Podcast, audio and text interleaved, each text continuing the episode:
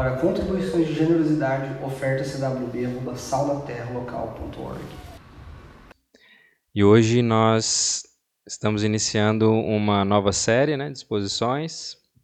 A gente anunciou aí nas nossos, nossas redes sociais. Ah, o nome da nossa série se chama A Vida Debaixo do Sol, uma série no livro de Eclesiastes. E essa é uma primeira série de exposições da nossa igreja em um livro sapiencial, é um livro de sabedoria. A, a Bíblia é composta por diversos gêneros literários, né? A gente tem gêneros históricos, proféticos, apocalípticos, tem os evangelhos, as cartas, tem diversos gêneros, né? E nesses anos a gente esteve um pouquinho aí com os gêneros do é, o Evangelho de João, né, um gênero de Evangelho, e um livro histórico que é o livro de Gênesis. Né?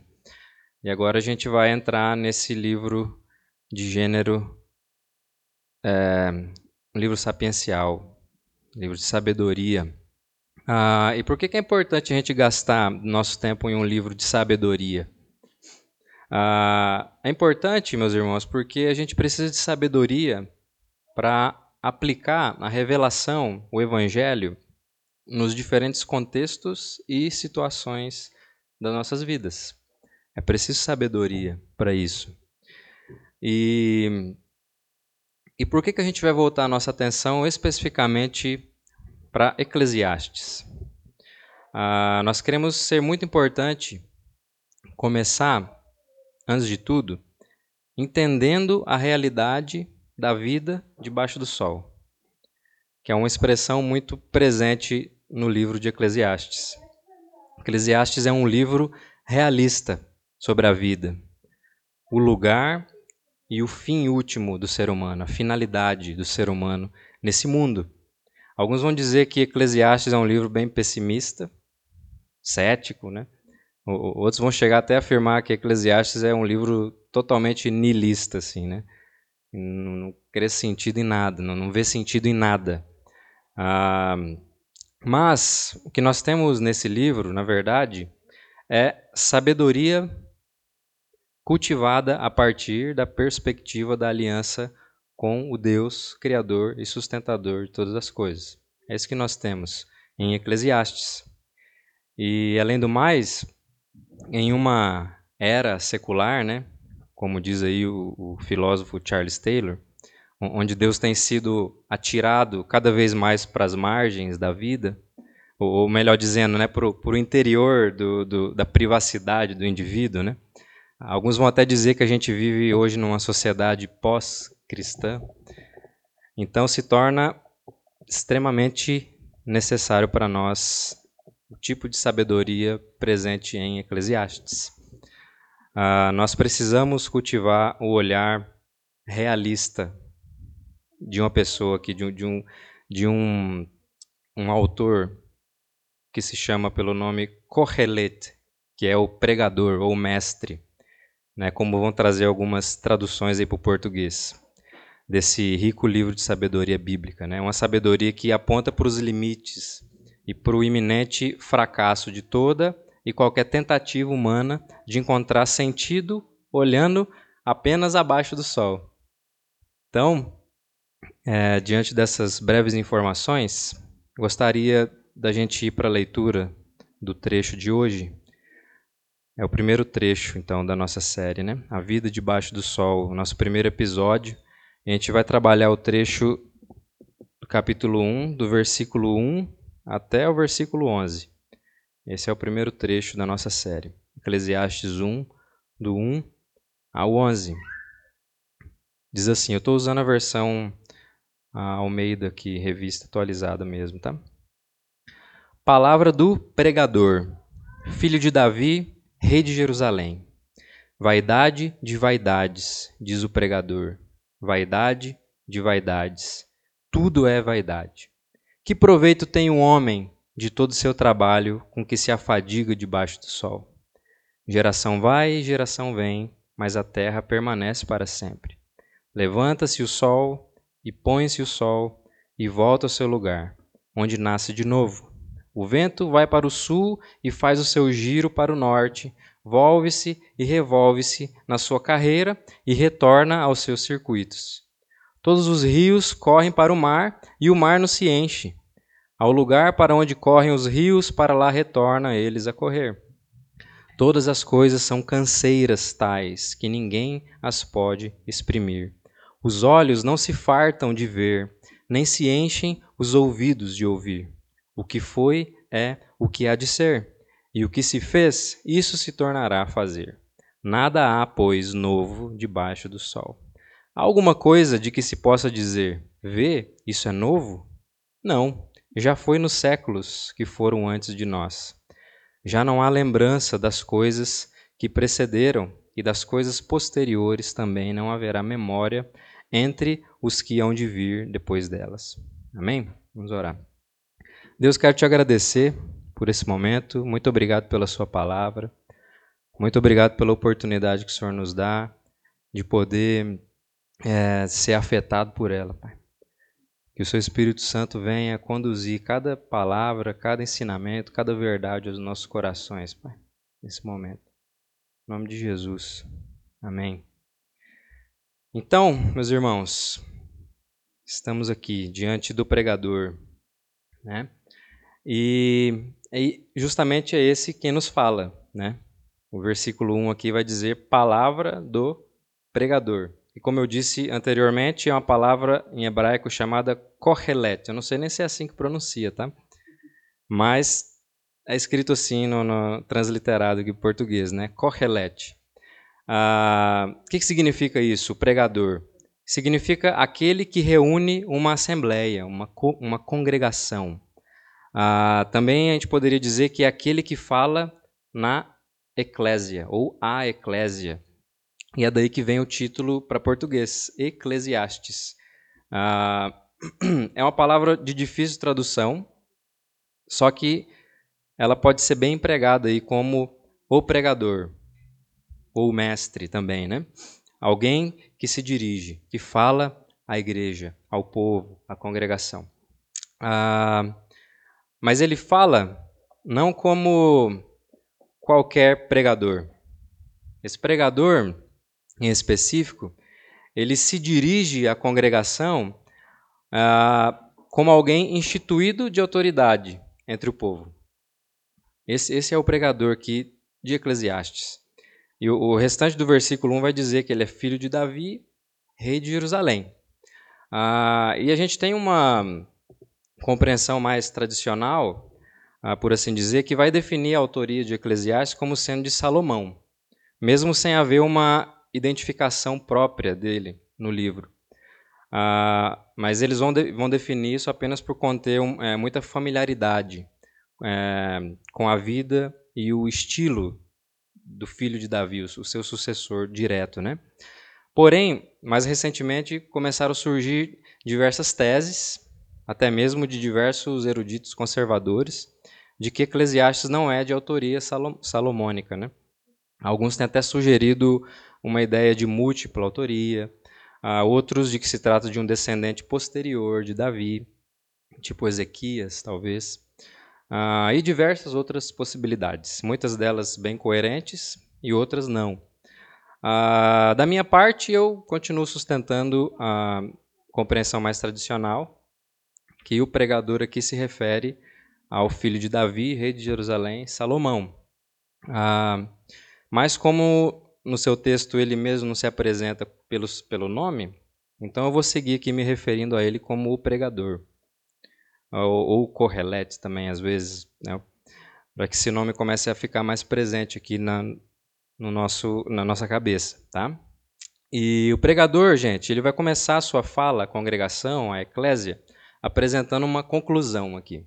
É bem interessante. Ele, ele começa concluindo algo e depois ele vai desdobrar o livro inteiro e vai dar as respostas no final. É assim que ele estrutura aqui o, seu escrito. Ah, e que conclusão ele apresenta? De que tudo é vaidade. Essa é a conclusão, versículo 2, né? Vaidade de vaidades, diz o pregador. Vaidade de vaidades. Tudo é vaidades. E aqui nós temos novamente uma expressão bem difícil também de traduzir, que é vaidade. No, no original, uma palavra chamada revel. Ah, e já começa alertando que a tradução que a gente tem aqui na, na, na Almeida, revista atualizada, ela não capta bem o sentido é, dessa expressão que é tão central para a mensagem do pregador de Eclesiastes. Em português, na verdade, nenhuma tradução vai trazer o cerne daquilo que ele está buscando transmitir. Revel, a gente poderia dizer que a melhor tradução para essa expressão seria algo como vapor, sopro, sendo mais literal possível. É isso. O que isso quer dizer, né? E aqui eu vou usar um, um, um pouco da um trecho das palavras de Philip Heiken, que ele diz assim: a palavra hebraica revel se refere a um respiro ou vapor, como uma baforada de fumaça que se levanta de um fogo ou como uma nuvem de vapor que sai de um hálito quente numa manhã fria. A vida é assim. Ela é elusiva, efêmera e enigmática. A vida possui tão pouca substância que quando tentamos agarrá-la, ela escapa por entre os dedos. Então, o pregador, Kohelet, busca demonstrar a efemeridade da vida, ou seja, a sua brevidade. A, a vida é como um vapor, um sopro, que hoje está e amanhã não está mais. Isso também vai colocar a gente diante a, da transitoriedade da vida. Da mesma forma que ela surge repentinamente, ela também repentinamente se vai, some escapa, né? escorre por entre os dedos. Então, sendo assim, o pregador ele começa suas palavras concluindo que tudo é vapor, sopro. A vida é um vapor, tudo é transitório, breve, efêmero, ou seja, tudo passa. E adiante dessa máxima, que ele então, come, é, que ele então lança uma importante pergunta para a gente refletir, que é o versículo 3. Que proveito tem um homem de todo o seu trabalho com que se afadiga debaixo do sol. A gente poderia dizer que lucro, que ganho tem o homem de todo o seu trabalho nessa realidade transitória, né? Ah, se tudo é um vapor, um sopro, que ganho há em empreender os nossos esforços nesse mundo, né? Então, aqui o, o, o pregador ele vai usar nesse versículo 3, um, uh, pela primeira vez, uma importante expressão que é debaixo do sol. É, a, a, sua perspectiva, que é interessante quando ele fala isso, né, é que ele parece levar muito a sério também as fadigas que são resultantes da queda. Né, ele está ele tá falando aqui do, do esforço, é, do trabalho é, que, que causa fadiga, que causa cansaço. Isso daí remete a gente às maldições da queda. Então aqui a gente vê que o pregador ele, ele tem uma visão consciente da queda, dos efeitos. O trabalho ele, ele é cansativo, o trabalho ele, ele leva o homem à exaustão. E, e se o mundo é, é, é, é isso, é, é transitório, é vapor, então que proveito tem nisso tudo, né? Que proveito tem a gente ficar se cansando, né? É, com isso tudo? Que ganho tem um homem, né? Que se cansa trabalhando apenas é, com vistas na, na manutenção daquilo que no fim das contas vai escapar por entre seus dedos, né? Que ganho tem? Então, aqui ele também é muito consciente uh, da jornada sofrida que o ser humano trilha em direção à morte. Ele também é muito consciente. Para que a gente vai fazer se no final das contas a gente vai morrer, vai virar pó de novo, a gente vai voltar à terra de onde a gente saiu, né? Por quê? E essa é a situação do homem, né, gente? E que situação experimenta o homem que se fadiga constantemente debaixo do sol? Essa é a nossa situação. É uma jornada para a morte. Uh, mas que proveito a gente pode tirar disso? Uh,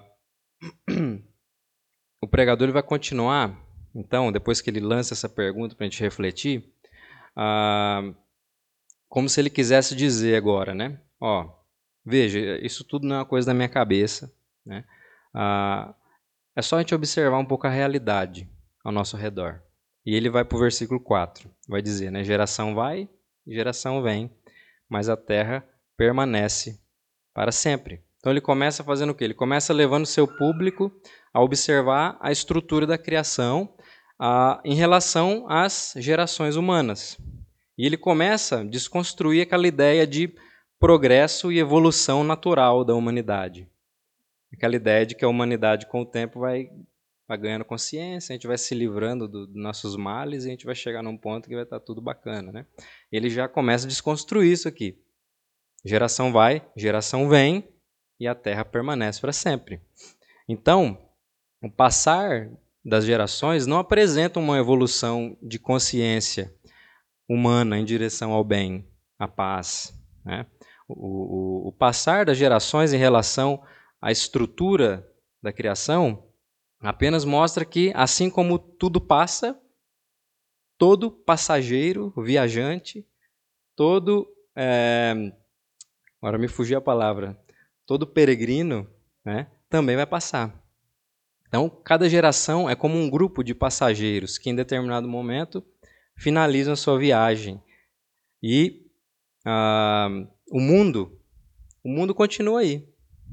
Né? A criação de Deus continua aí, funcionando, ah, seguindo seu fluxo, ah, dia após dia, mês após mês, ano após ano, século após século, geração após geração.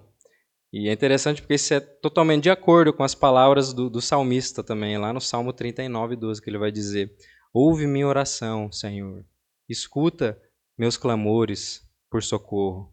Não ignores minhas lágrimas, pois sou como um estrangeiro diante de ti, um viajante que está só de passagem, como eram os meus antepassados. Então, a, o pregador ele traz uma consciência que é uma consciência acerca do ser humano coerente com a perspectiva do povo da aliança, do povo do pacto.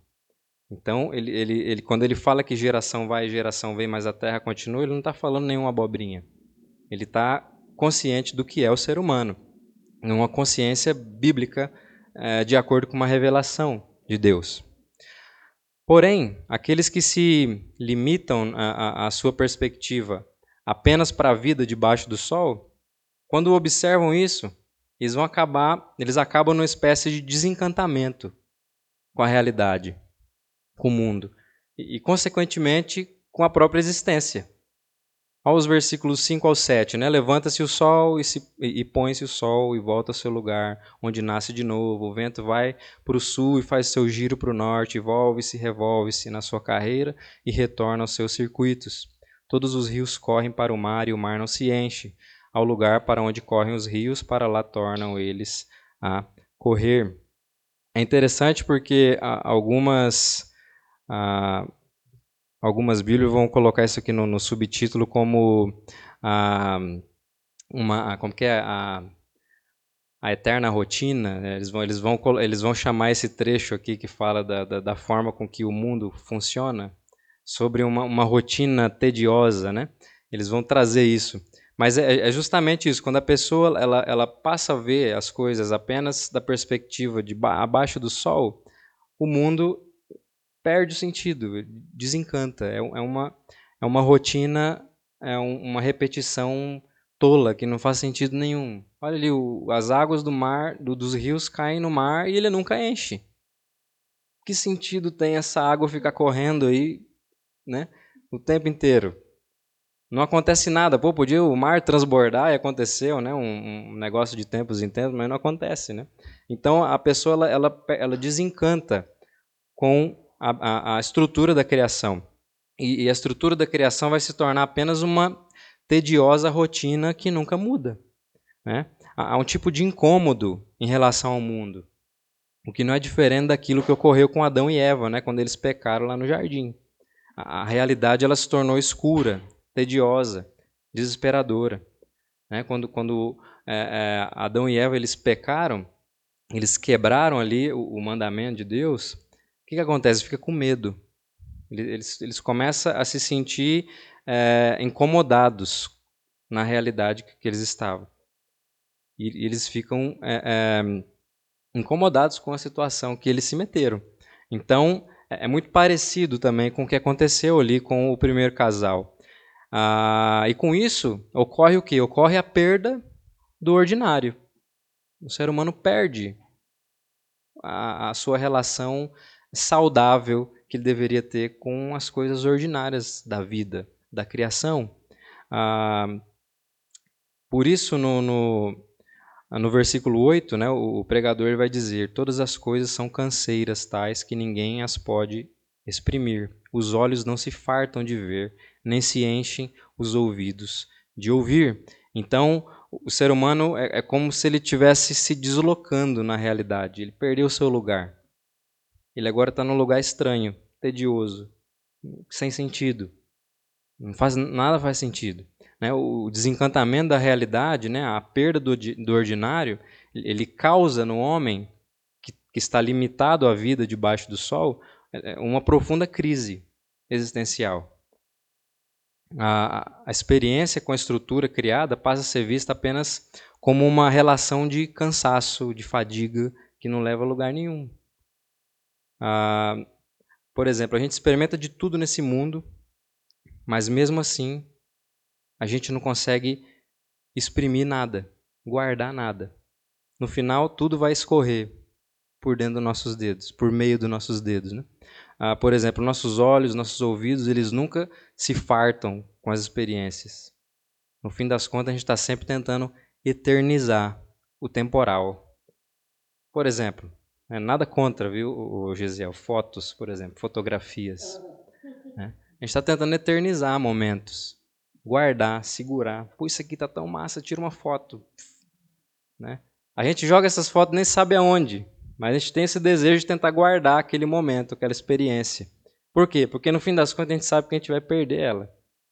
Entende? Vídeo, um monte de coisa, grava vídeo para depois ficar assistindo e tal. E por aí vai. Então a, a gente nunca se farta, a gente vê um monte de coisa bonita, a gente ouve tanta coisa boa, mas no fim das contas a gente não consegue segurar isso. Aquela sensação ali de, de satisfação do momento sempre vai. E a gente está tentando eternizar o temporal o tempo inteiro. E é justamente nesse, nesse afã né, de reverter essa situação que muitas das vezes há uma tentativa frenética do, do ser humano de inovar, de talvez criar algo novo que vai resistir, que vai superar, por fim, revela a vaidade, o vapor, o sopro, né? dessa realidade tediosa e desesperadora.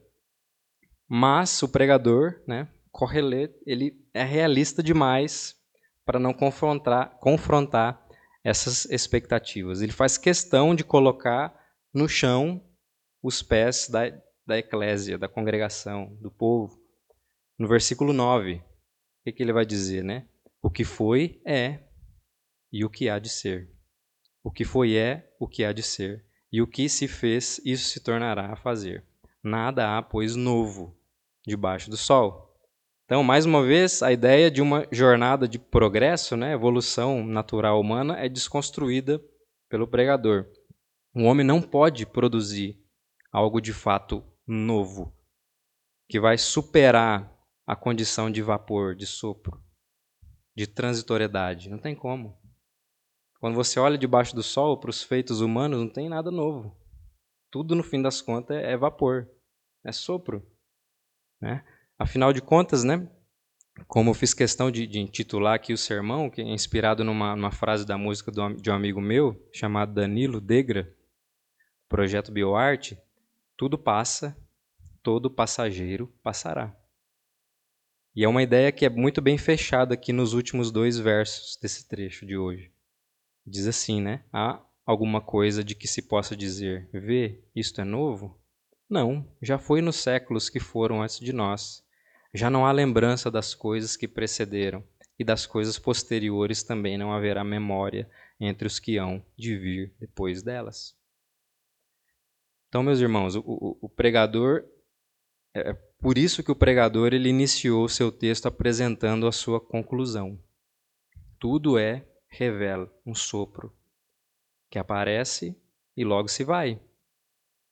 Mas se você ainda está tá em dúvida né, se as palavras do, do pregador aqui fazem sentido, eu vou pedir para você fazer um exercício bem rápido. Por exemplo, tenta descrever aí na sua mente, por exemplo, os nomes dos seus 16 tataravós. Ou, ou então, para ser mais gentil, pegar mais leve, tenta descrever os nomes dos seus oito bisavós, pelo menos. Eu, eu não consigo. eu realmente não consigo. Tem gente que não sabe nem o nome do vô, né, da avó. Né? Ainda mais bisavó, tataravó, né? Então, você consegue perceber? Um dia, você e eu, a gente vai fazer parte desse grupo esquecido também. Pela nossa própria família. A gente vai fazer parte. Né? Então, assim, talvez você lembre o nome de um tataravó, ou dois, sei lá, né? Olha lá ainda, né? Mas é bem provável que você e eu, a gente seja parte dos 14, né? Que ficaram para trás. então, assim, mas, mas, beleza. Talvez você possa ainda estar relutante quanto a isso, né? Beleza, né? O ser humano, ele é esquecido com o tempo, mas com certeza os seus feitos contribuem para o avanço das civilizações e tal. Beleza. Diante disso, vamos pensar, né? Baseado aqui na, nas informações do pregador, eu vou fazer a seguinte pergunta: O que, que a humanidade construiu na história que a gente poderia chamar de novo. Mas novo no sentido de superar, revela o vapor, o sopro, a transitoriedade, a vaidade, né, como diz na nossa tradução mais clássica. O que, que, que o ser humano conseguiu produzir que superou isso? Nada. Entende? Qual feito né, da humanidade superou o vapor das coisas que passam? Qual feito humano é, o livrou da sua jornada em direção à morte, ao esquecimento? Nenhum.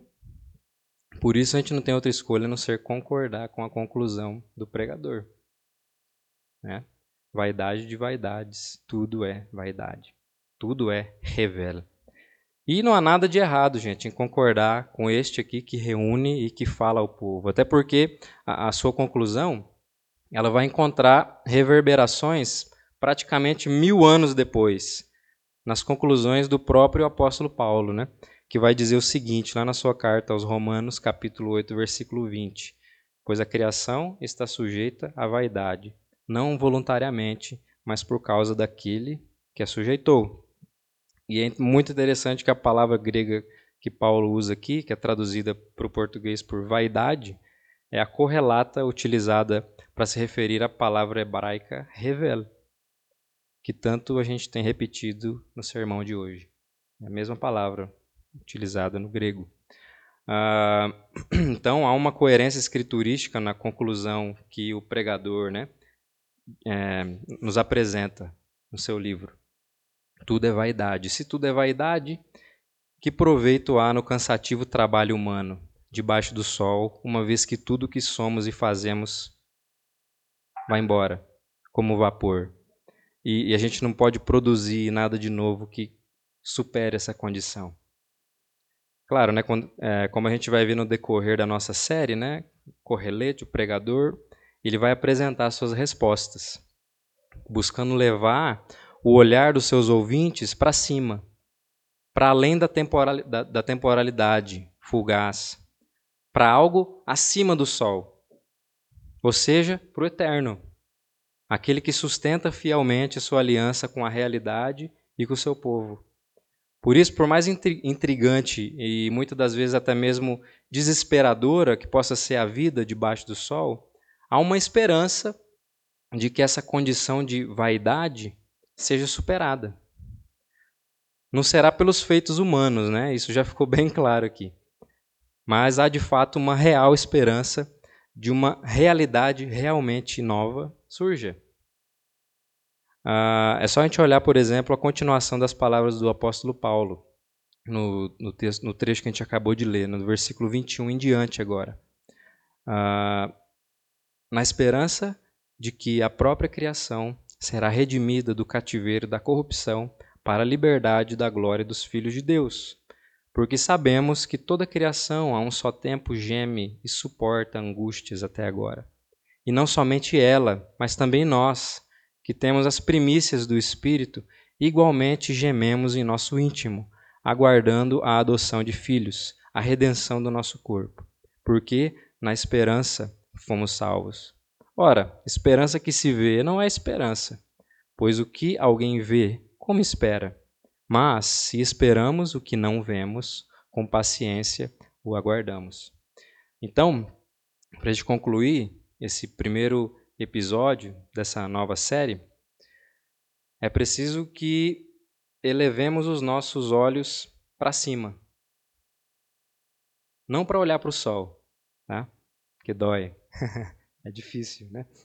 Mas para enxergar aquele que está acima do sol, o eterno, o Deus criador e sustentador de toda a realidade. Aquele que comunicou ao seu povo por meio da boca do profeta Isaías, algo muito importante para essa nossa reflexão aqui. Ele diz o seguinte, ele diz o seguinte: Pois eis que eu crio novos céus e nova terra, e não haverá lembrança das coisas passadas, jamais haverá memória delas. Então, é apenas por meio da obra desse Deus, Deus triuno, que o mundo e todos, aquele, todos aqueles que nele habitam pode superar, revela a transitoriedade de uma realidade amaldiçoada pelo pecado, pela rebelião humana. É somente pelos feitos do único e verdadeiro Deus, em seu movimento gracioso, redentivo, que atinge a realidade por meio da obra de Cristo, pelo poder do seu Espírito Santo, que o mundo pode ser novamente experimentado como uma dádiva. Uma dádiva que afirma em sua estrutura não uma monotonia tediosa na sua ordem constante, mas a bondade, a verdade e a beleza de um pacto, de um compromisso de amor leal que é sustentado pelo Criador. Muda a perspectiva. E o povo de Deus é um povo que não se entedia e muito menos se desespera com o ordinário da vida. As repetições, os ritmos do dia a dia não são vistos como limitações que a gente precisa romper para viver algo maior e melhor. O ordinário da vida é o lugar onde Deus nos coloca para encarnar a vida de Cristo que ele nos comunica pelo seu Espírito. O ordinário é simplesmente o nosso lugar. É isso. O lugar que a gente perde quando a gente vira, vira as costas para o Senhor que sustenta todas as coisas. Por isso, crente, né, é, não, não, tenta, não tente fugir do ordinário. Muito menos né, tentando usar aquela capa de super espiritualidade por exemplo. Né? É, é, muitos crentes não conseguem lidar com, com as coisas ordinárias da vida. E eles vão, eles acabam se enverendando, por exemplo, em, práticas de buscas frenéticas, né, por sobrenatural, pelo extraordinário, vida de milagres, tal. E, e eles acabam nunca conseguindo fazer com que a, a sua fé toque os âmbitos ordinários das suas vidas. Crentes assim acabam tendo um efeito reverso, na verdade.